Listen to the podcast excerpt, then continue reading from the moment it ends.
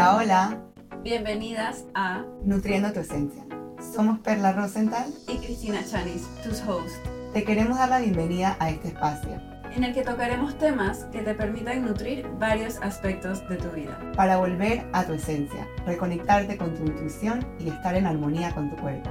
Somos nutricionistas antidietas, Creemos que la clave para la salud y el bienestar está en nuestra esencia, en conectar con esa niña chiquita, divertida, que confiaba en su cuerpo, que no tenía miedo a engordar, que no le preocupaba lo que los demás pensaban de ella, que no tenía miedo a pedir lo que quería. pero más importante, que miraba la vida con curiosidad, En este podcast encontrarás inspiración y motivación.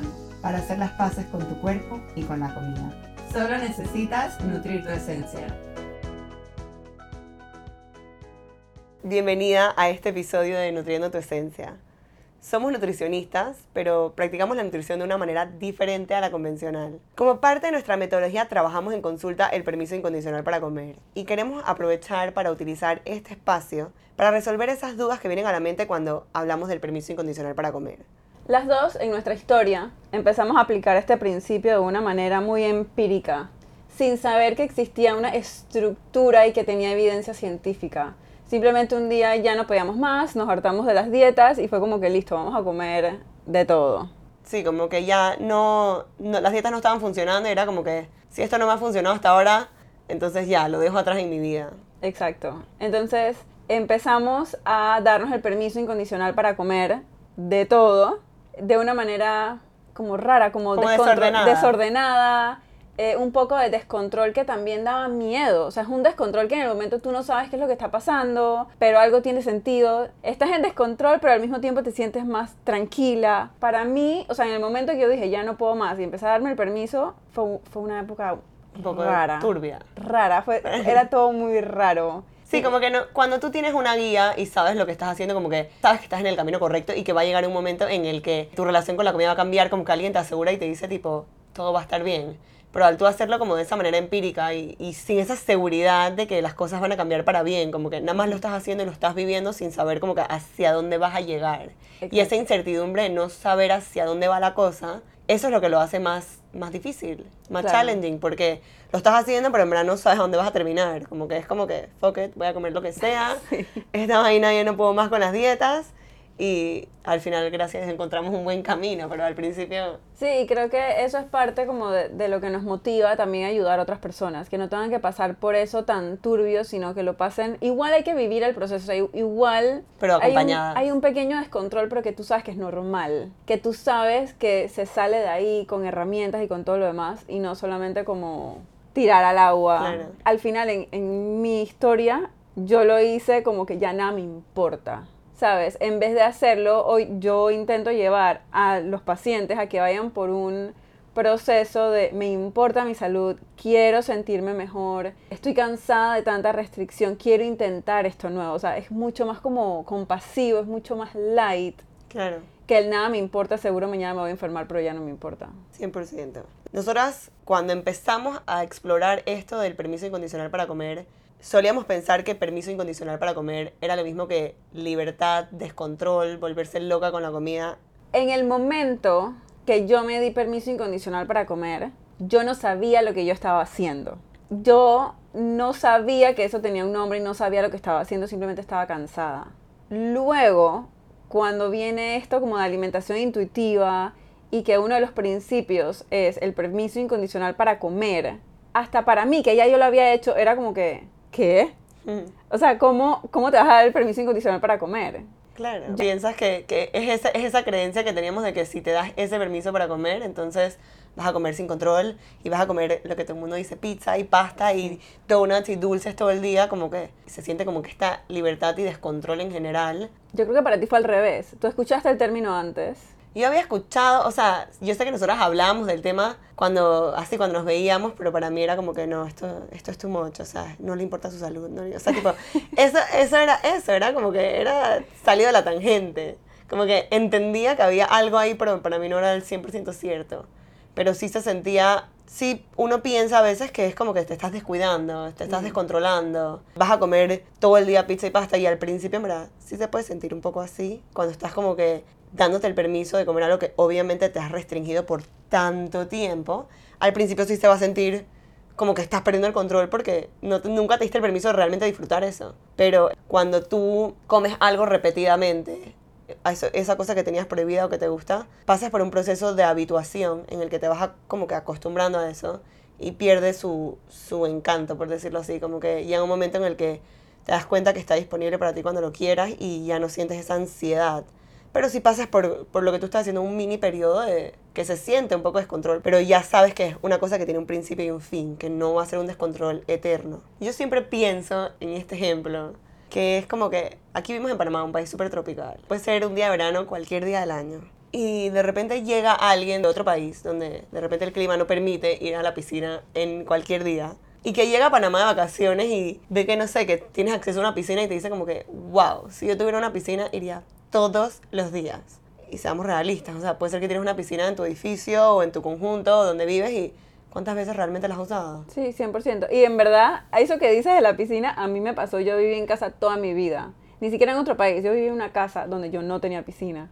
Entonces cuando nos mudamos al edificio era como que, wow, voy a tener piscina todo el tiempo, voy a bajar todas las tardes, voy a poder estar en el área social con la brisa, no sé qué, y al final, en verdad, he bajado tan poquitas veces que al principio sí, o sea, créeme que el primer mes que llegamos como que bajaba mucho más, pero llega un momento donde ya casi ni bajo. Es eso, como que ya sabes que lo tienes, que lo puedes usar cuando quieras y es como que realmente un día cuando de verdad te provoca vas, pero el saber que lo tienes y que está ahí y que no se va a ir a ningún lado, le quita en verdad todo ese como que encanto, pues, como que te acostumbras, es eso, eso Sí. es la habituación, te acostumbras, Es te acostumbras a que lo tienes y no sientes esa necesidad de que tengo que aprovechar al máximo todo porque ya después me voy de aquí y no sé cuándo lo voy a volver a experimentar o cuándo más voy a poder hacer estas actividades o lo que sea.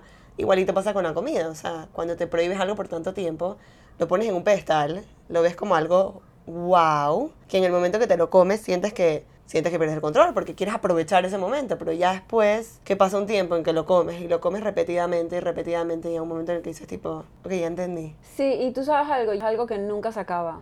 En el sentido de, cuando yo empecé a sanar mi relación con la comida, creo que la mayoría de nosotros tenemos una lista de cosas que nos prohibimos. Y son cosas que tienes muy fresco en tu cabeza porque es como que en lo que más piensas. Entonces, cuando tú empiezas a sanar, empiezas por esos alimentos, o sea, empiezas a permitirte esos alimentos. Pero tres años después, puedes ir al súper o puedes ir a... A mí me pasó con una paciente en estos días que fue una fiesta de, de los 90.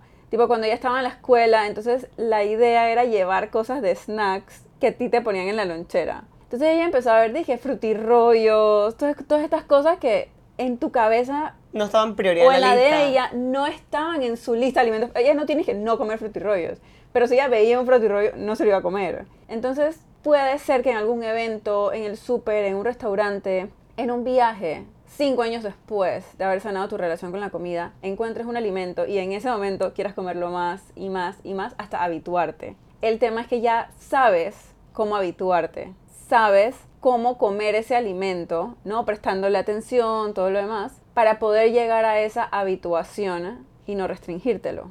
Pero es algo que siento que no pasa una vez en la vida, sino que te va a pasar Claro. o te puede pasar varias veces mientras van apar- apareciendo estos alimentos que te habías restringido hace un tiempo o que nunca en tu vida habías probado. Como lo que te había, como lo que conté en mi historia sobre el pudín de Ajá, chocolate. Que encontraste en el súper y tenía, es- eso no estaba en tu mente. Se me había olvidado que existía, pero cuando lo vi dije tipo, wow, esto me recuerda a mi infancia, lo quiero, quiero volverlo a comer. Y eso es parte de, como tú dices, o sea, van a haber momentos en los que esto va a volver a aparecer, pero ya sabes cómo pasar por este proceso.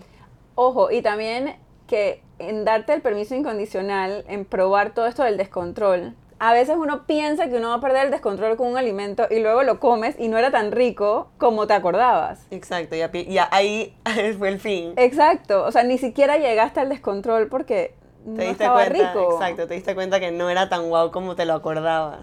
Sí. O sea, te, te- te hacías como que "Uh, es demasiado rico porque te lo estabas prohibiendo tanto que de repente cuando te lo comías, en esos momentos en el que estaba prohibido, no te vas el espacio para... Para, para- Saborearlo. exacto, para saborear y, y ver si realmente, realmente te gusta. Como que te lo comías tan, Tan atraca- atragantada que no puedes hacer esa pausa y pensar si realmente lo estás disfrutando. Que eso también es súper lindo de, de pasar por este proceso de que realmente estás súper presente, disfrutando y, y súper consciente de lo que estás comiendo y, y estás presente en el momento. O sea, disfrutas todo mucho más. Sí. En la mente de los humanos está mucho como que el todo o nada. Es bueno o es malo, lo hago todo o, o mejor no hago nada. Y en este proceso de darte el permiso incondicional para comer, nos enfocamos como que, ah, me voy a dar el permiso, solamente voy a querer comer pizza. Y pensamos que es como este descontrol solo de pizza. Pero yo siempre he dicho que puede coexistir el objetivo de incluir más pizza en la comida junto con el añadir más vegetales a la comida. O sea, Claro. uno no cancela el otro. Y si por dos días quieres solamente comer pizza, como que, ok. Pero, pero al mismo tiempo tener en tu mente como que, bueno, también quiero añadir vegetales. Maybe vegetales con la pizza. No sé, o sea, las opciones son infinitas. Pero es salir de esa mentalidad del todo o nada. Y que dos objetivos que parecen Opuestos pueden opuestos coexistir. pueden coexistir.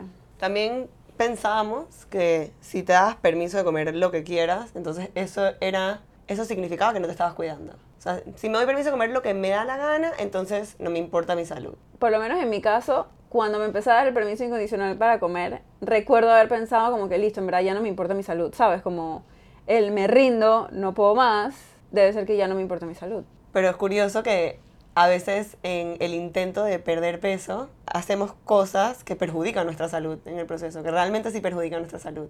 Exacto. Como que y pensamos que la comida es lo que nos va a dañar nuestra salud.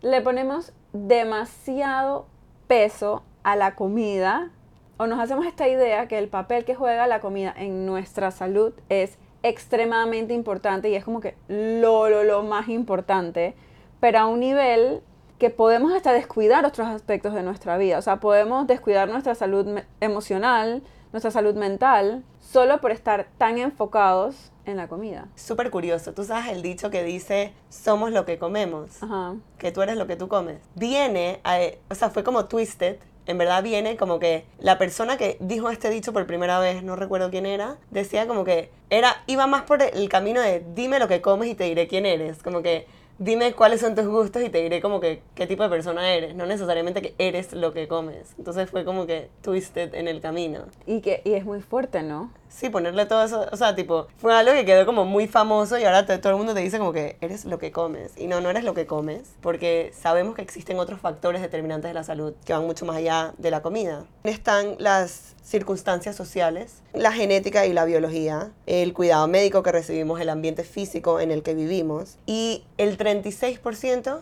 es el comportamiento individual. Y dentro de ese comportamiento individual están las cosas que podemos decir que están más o menos en nuestras manos, o sea, cosas que nosotros podemos controlar de cierta manera. Y dentro de ese 36%, una parte de eso es la comida, pero también aquí está la actividad física, patrones de sueño, el uso o no de drogas, aspectos psicológicos. Para la persona que les escucha por primera vez puede ser un poco abstracto, entonces quisiera dar como un, un ejemplo. Por lo menos en, cuando estaba COVID, que tú ibas al supermercado y simplemente no había frutas y no había vegetales, eso afecta a nuestra salud y no lo podemos controlar. O sea, eso va mucho más allá de exactamente qué comes, qué pones en tu plato. O sea, eso va mucho más allá de lo que tú como persona puedes controlar. Por lo menos ahora que estamos en Panamá viviendo todo esto de las protestas, hay un ambiente de estrés y de ansiedad y de inestabilidad que nos está afectando emocionalmente y no hay nada que podamos hacer al respecto. Digo, claramente hay herramientas que nos ayudan a manejar el estrés, pero no podemos eliminar la situación del país como que se elimina. No, y tampoco podemos, lo que estabas diciendo, ponerle todo el peso solo a la comida. Exis- Existen otros factores que determinan nuestra salud, mucho más allá de la comida, y que hemos, a través de los años, aprendido a ponerle mucho énfasis Sí. a la comida. Eso de que eres lo que comes, eres lo que comes, tiene un peso muy fuerte. Y nos hemos metido esto en la cabeza y en realidad somos mucho más que lo que comemos. Quiero dejar eso súper claro. y que te lo repitas en tu cabeza mil veces. Soy mucho más que lo que como. Soy mucho más que un cuerpo.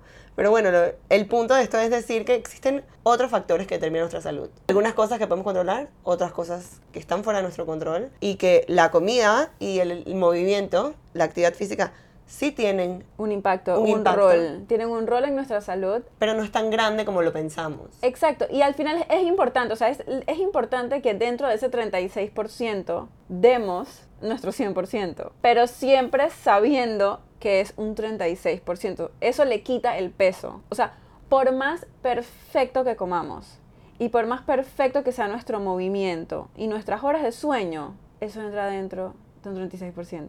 ¿Sí? O sea, lo tenemos dentro, de nuevo dentro del todo o nada. Tus hábitos definen el 100% y no. Bajémoslo a 36. Bajémoslo a 36 y dándonos cuenta que dentro de los otros factores de- determinantes de la salud está la salud mental. Sí. Está la salud mental. Y si uno vive obsesionado con la comida y vive obsesionado con todas estas reglas que nos ponemos, nos resta de nuestra salud mental, no, nos aleja de esta salud mental que es tan importante para poder vivir sin estrés, ya que en verdad el estrés es una de las principales causas de tantas enfermedades. Lo importante es encontrar el verdadero balance entre todos estos factores de una manera armónica, de la mejor manera que, que puedas. Existe este mito como que alimentación intuitiva no le presta atención a la salud porque no le presta atención al peso. Y tenemos clavado en la cabeza que el peso dice algo de nuestra salud. Entonces, si tú no estás cuidando el peso, no, estás, cuidando, tu salud. Y si esto fuera cierto, entonces todas las personas delgadas estarían saludables y todas las personas gordas estarían enfermas. Entonces es algo muy extremo decir que podemos determinar la salud de una persona solamente por conocer su peso y su estatura. Exacto. Al final, como tú acabas de decir, existen personas delgadas sanas y existen personas delgadas que no están sanas. Como existen personas en cuerpos grandes que están sanas y personas en cuerpos grandes que no están sanas. Entonces, con esto en mente, el tener un cuerpo delgado No te exime. no te exime de alguna patología, así como tener un cuerpo grande tampoco quiere decir como que ya te va a dar algo. También no existe una enfermedad que solamente le dé a las personas En cuerpos grandes. no existe. Y, y por eso nos enfocamos en trabajar son los hábitos y los comportamientos individuales, que es lo que, sobre lo que tenemos control. Y dentro de estos comportamientos individuales también aprender a ser flexibles, porque dentro de los comportamientos individuales que están en los factores determinantes de la salud, está los patrones de sueño. Y siento que la gente es súper flexible en eso, ¿me entiendes? Obviamente lo mejor sería dormir 8 horas todas las noches, pero hey, seamos realistas, ¿quién actually de verdad duerme esas 8 horas? Pero eso sí estás súper listo para sacrificarlo.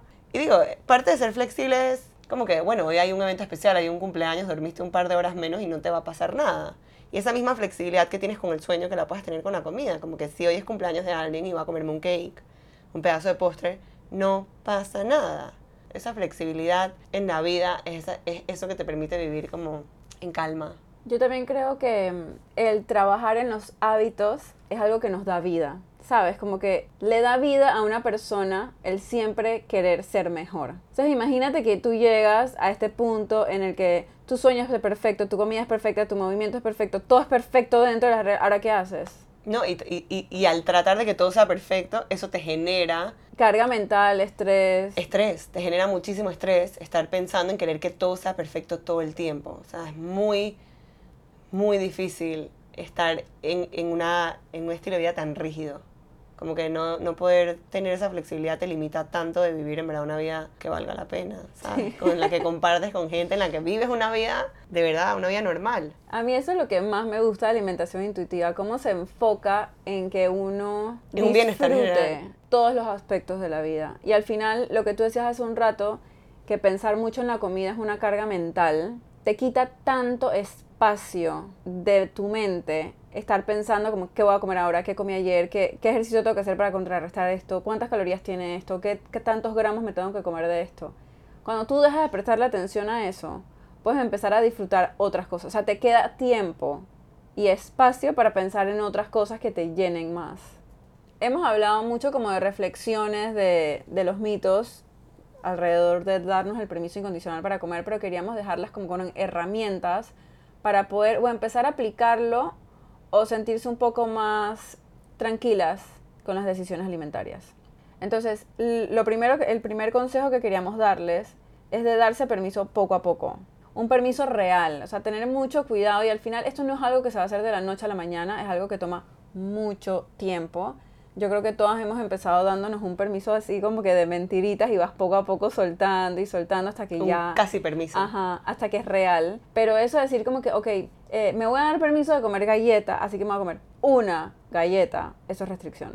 Eh, ay, me voy a dar permiso de comer estas cinco galletas, pero luego voy a ir a hacer ejercicio, eso es restricción. Entonces, tener un poco de cuidado con esos permisos. Y que sea un falsos. permiso real y que realmente sí te estés, o sea, estés comiendo hasta sentir que quedaste satisfecha De tanto eso. físicamente como mentalmente. O sea, si quieres comer más, come más. Entonces, el primer paso sería hacer una lista de todos esos alimentos que no te has permitido comer y elegir algo de esa lista. Una cosita. No necesariamente tiene que ser la primera, la que más, más, más miedo te da, pero sí algo que tengas ganas de probar, se te antoje en algún momento y con lo que estés dispuesta a experimentar. Luego que hayas escogido eso, es ir al supermercado y comprar mucho de eso. Tenerlo en abundancia para, para que realmente puedas comerlo cada vez que quieres, porque entre más te expones a ese alimento, entre más lo comes, más rápido llegas a esa habituación de la que habíamos hablado. Para lograr esta habituación es importante tenerlo en abundancia. Sí. Y cuando ya lo tengas en la casa y se te antoje comértelo en un momento determinado, entonces comerlo con los cinco sentidos. Como al principio es un poco engorroso o es un poco como toma mucho tiempo el, bueno, voy a agarrarlo, lo voy a servir en un plato, me voy a sentar en la mesa y voy a comer muy atenta. Al principio puede tomar mucho tiempo y se puede sentir como un protocolo, pero poco a poco uno se va convirtiendo como en el estar presente se te convierte en un hábito. Sí, y esa es eh, la idea. En verlo, en, en verlo con curiosidad, como que sentarte y, y probar el alimento y como que pensar cómo sabe, cómo me hace sentir. Pensar en los sentidos, lo pones en el plato, lo pones enfrente tuyo, sin medir la cantidad, o sea, simplemente como que si tiene que ser el paquete entero, pones el paquete entero. Lo pones enfrente tuyo y empiezas sentido por sentido, lo miras, cómo se ve. Entonces me estoy inventando una galleta con chispas de chocolate, tiene muchas chispas, tienes poquitas. Luego lo agarras, lo tocas, a qué sabe, está frío, está caliente, cómo huele. Es estar presente con todos los sentidos en ese momento que te lo estás comiendo.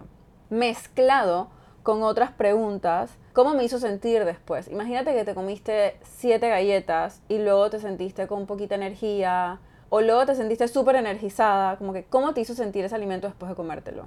Prestarle atención a, a esas cosas. Evaluar también si te está gustando o no te está gustando, porque como habíamos hablado, puede que haya pasado tanto tiempo desde que no has comido eso, que lo tienes en este altar y piensas como que, uff, me lo quiero comer, pero no puedo.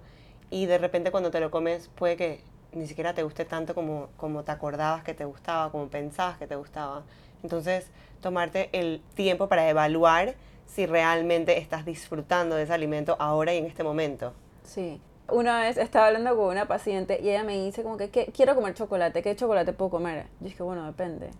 ¿Quieres chocolate con caramelo? ¿Quieres chocolate con alguna nuez? ¿Quieres un chocolate solo? O sea, al final nos podemos poner bien piquis también. Y a cada uno se le puede antojar algo diferente en cada momento diferente. Total. Una vez elijas el alimento, te lo comas con todos estos sentidos, es como tomar esa decisión de quiero volver a pasar por esta experiencia. O sea, fue placentera o en verdad no me gustó mucho. Y ir repitiendo el proceso con el mismo alimento hasta que cada vez te sientas más tranquila comiéndolo. Y cuando estés lista, pues ir añadiendo alimentos nuevos. Y esto acompañado de, como dijimos antes, otros objetivos de incluir más vegetales, de mejorar el sueño, de, de tomar más agua.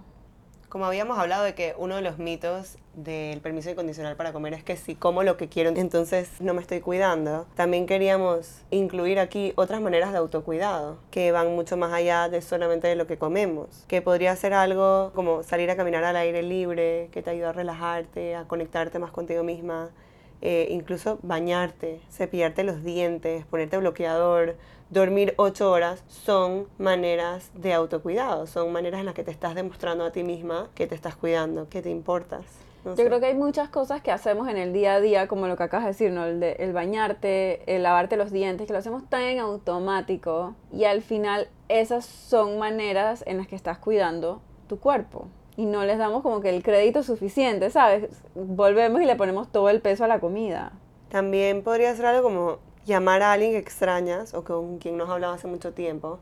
Es una forma de autocuidado mantener estas relaciones con personas cercanas a ti que puedan ser tu grupo de apoyo. Y esto también es una manera de cuidarte a ti misma, de mantener este grupo de apoyo, darte un cumplido, mirarte al espejo, hablarte con compasión y con amor. Como que yo siempre digo, si no tienes nada bueno que decirte, mejor no te digas nada. Eh, no tienes que pararte en el espejo y decirte, wow, me veo hermosa, pero tampoco te des duro. Si no te sientes cómoda diciéndote cosas lindas, entonces tampoco te digas esas cosas feas. Como que Claro, una neutralidad. Exacto. No tiene que ser con tu cuerpo. Te puedes dar un cumplido como que de algún logro o algo que hayas tenido esta semana o en este día. En el caso de los cumplidos al cuerpo, lo que se ha estudiado que más funciona para la relación con el cuerpo es dar las gracias por algo que hace. Porque a veces nos paramos enfrente del espejo como que a buscar a ver qué es lo que nos gusta por ahí. Pero la idea no es esa. La idea es como que gracias a mis piernas por sostenerme. Gracias a mis ojos porque puedo ver. No dije gracias porque tengo el cabello liso. No sé. Gracias porque tengo cabello. ¿Sabes cuántas mujeres no tienen cabello? Sí. ¿Cuántas mujeres se les cae el cabello? Pero 100%, estar en esta eh, como que energía de agradecer constantemente por todo lo que tenemos y por todo lo que nuestro cuerpo hace por nosotros, también es una manera de, de de autocuidado. Y mm, con todo este tiempo libre que, que nos va a quedar después que no estemos tan pendientes de todo lo que comemos todo el tiempo, retomar un, un hobby, un hobby que nos haga sentir bien, que le dé como un propósito a, a nuestros tiempos libres, enfocar nuestra atención en otras cosas. También eh, me encanta esto, que es algo que aprendí y he aplicado. Me ha costado trabajo a veces, no lo voy a negar, pero el recibir un cumplido. ¿Qué quiere decir recibir un cumplido? Que de repente alguien te ve y te dice, wow, me encanta tu vestido. Y tendemos a tener esta falsa humildad en la que de una vez como que rechazamos ese cumplido, como diciendo, dije, ay no, está arrugado, "Ah, sí, me sal- lo compré en un descuento en una tienda, no sé qué, en verdad está horrible, como que no sabemos aceptar un cumplido y cuesta. Yo lo he practicado y te lo juro que a veces me como que trago y sonrío y digo gracias y, y lo practico y lo practico y a veces me cuesta, pero en verdad cuando alguien te da un cumplido, te está queriendo dar algo, te quiere, es como si te diera un regalo y te lo está diciendo como que notó algo en ti y te lo quiere decir y que tú le niegues este cumplido, le estás negando su regalo. Entonces qué bonito es poder sonreír y qué femenino y qué bonito es poder decir gracias y sonreír. Aceptar un cumplido, darte permiso de recibir, de recibir cumplidos, de recibir unas palabras bonitas de otra persona y no nada más por ti, porque no le quieres rechazar el regalo a esa otra Claro. persona que te lo está dando también con tanto cariño. Claro. Y bueno, dentro de, de todo esto que hemos hablado, como de darnos el permiso incondicional al mismo tiempo que queremos cuidar nuestros otros hábitos, ¿no? O sea, darte el permiso de comer un chocolate, pero teniendo también este objetivo de añadir vegetales, está el, la recomendación de probar nuevas recetas. No tiene que ser todos los días. Uno puede decir como que, bueno, esta semana prueba algo nuevo, hacer un momento agradable con amistades, con la familia. Que sea incluir un alimento a la vez para que no se sienta como, mm, como que too much, así eh, de una sola vez. Ir incluyendo alimentos poco a poco. Y no todo te tiene que gustar. O sea, también entender que de repente probaste algo, no te gustó. Y está bien, pero tener esta curiosidad de querer probar cosas diferentes, de experimentar un poco en la cocina. Y te sorprenderías de ver cuánta gente, tipo, conozco que no les gustaba algo y que nunca lo habían preparado tal vez de esa manera. Y de repente lo prueban y dicen, tipo, wow. O sea, no sé cómo me estuve perdiendo este alimento por tanto tiempo. Sí, al final yo creo que uno de mis objetivos personales y que yo intento transmitir es el de comer y cuando terminas decir como que wow, qué delicioso estaba esto. El incluir ese placer y esa satisfacción en cada una de las comidas. Ojo, no siempre va a ser posible, tal vez un domingo en la noche que no tienes nada en la nevera, pues te comiste algo que no está tan rico, pero intentar que en el día a día eh, disfrutar la comida, probar nuevas cosas, nuevas recetas, incluir nuevas texturas, sabores. Yo siento que en verdad yo a través de mi vida aprendí a comer, porque yo de chiquita en verdad mi alimentación era ser variada, como que me daban de comer mucho como que las mismas cosas, como que, como, siento que estamos muy acostumbradas, o sea, a mí de niña me daban muy comida de niña, no necesariamente comida que lo comen los adultos, sino como que esta es la comida de los niños. Tenders con papitas fritas. Exacto, tipo nuggets, arroz, ketchup. Y eso es lo que yo comía. Esas eran mis comidas de todos los días. Y yo no comía vegetales, yo no comía muchas frutas, ni ensaladas, ni... Mi menú era bien limitado, por decirlo así. Y en mi proceso de aprender a comer, yo fui experimentando. O sea, fui experimentando, probé cosas que no me gustaron, las volví a probar de diferentes maneras. Y es como que no cerrarnos a que si algo no nos gusta, no nos va a gustar nunca eh, sino que abrir nuestra mente y tener un poco de curiosidad de experimentar, buscar distintas maneras de prepararlo, atrevernos a volver a probarlo más adelante. O sea, puede ser que algo no te gustó hoy, tal vez no lo preparaste de la manera adecuada o existen otras maneras de prepararlo que sí te pueden gustar y, y poder experimentar, poder experimentar y ampliar tu paladar. Y me encanta esto porque, lo voy a decir, eh, yo full invento en la cocina, me encanta cocinar. Y a veces me preparo estos platos súper coloridos que tienen vegetales, de todo. Y mi mamá le encanta cuando me ve comiendo y me dice tipo, wow, eso en verdad se ve full rico. Como que de repente a ella no se le había ocurrido que era algo que podía preparar, pero siempre me roba un poquito. Eh, quiere que le comparta de mi comida. Y es eso, como que no se le hubiera ocurrido, pero una vez lo ve y dice, wow, en verdad se ve súper rico, se ve súper provocativo. Y en verdad después lo prueba y dice, está delicioso. Y creo que el no forzarla ayuda a que ella también pruebe. Sí, siento que muchas veces me pasa, tipo, con mucha gente que cercana a mí, que de repente no tienen muy buenos hábitos con la comida, que a veces me ven comiendo y dicen, tipo, wow, en verdad, no se me había ocurrido eso y qué rico idea. O sea, tipo, lo comería todos los días, pero no se me había ocurrido. Sí. O sea, estamos tan acostumbrados a lo que hemos comido toda la vida, lo que nos enseñaron a comer de chiquitos, o lo que conocemos más así, lo que hemos comido siempre, que no, no nos hemos permitido explorar cosas nuevas que también nos pueden gustar y que también son igual ricas, que las puedes disfrutar. Eso, es como ser curiosa, explorar, buscar nuevas ideas. En mi caso, a mí no me gusta cocinar. y, y no tengo el don de la cocina. Y lo que a mí me ha ayudado un montón, o lo que me ayudó en, en su momento, fue meterme en clases. No en clases de cocina como, dije, un mes de cocina, no, sino en cursos cortitos. Básico. Sí, tipo cocinar comida fast food saludable, por ejemplo, fue uno de los que me metí. Entonces ir y hacer todas estas comidas en grupo y que tú no tienes que, porque si vas a intentar una receta tienes que ir al súper, comprar los ingredientes, si no te gusta te queda todo el resto de, de lo que sea que compraste, porque uno no puede comprarlo exacto. Y te queda todo eso, aparte tú lo cocinas y tú no sabes si en verdad si era como que, es lo que me pasa a mí, como que yo no sé si era como tenía que quedar o no.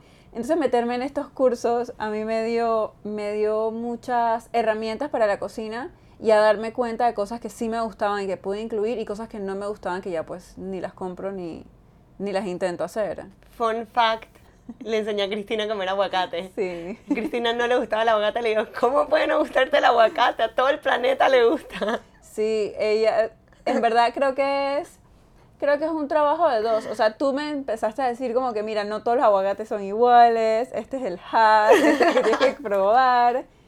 Y esa chispita de, bueno, pues vamos a hacerle caso y vamos a probarlo. Y hasta el sol de hoy, en verdad, ya como bastante aguacate.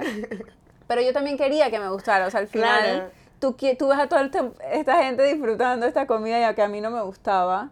Y, Deli. ojo, todavía hay aguacates que pruebo y no me gustan. Claro. Pero ya sé que hay un tipo que sí me gusta. Me encanta.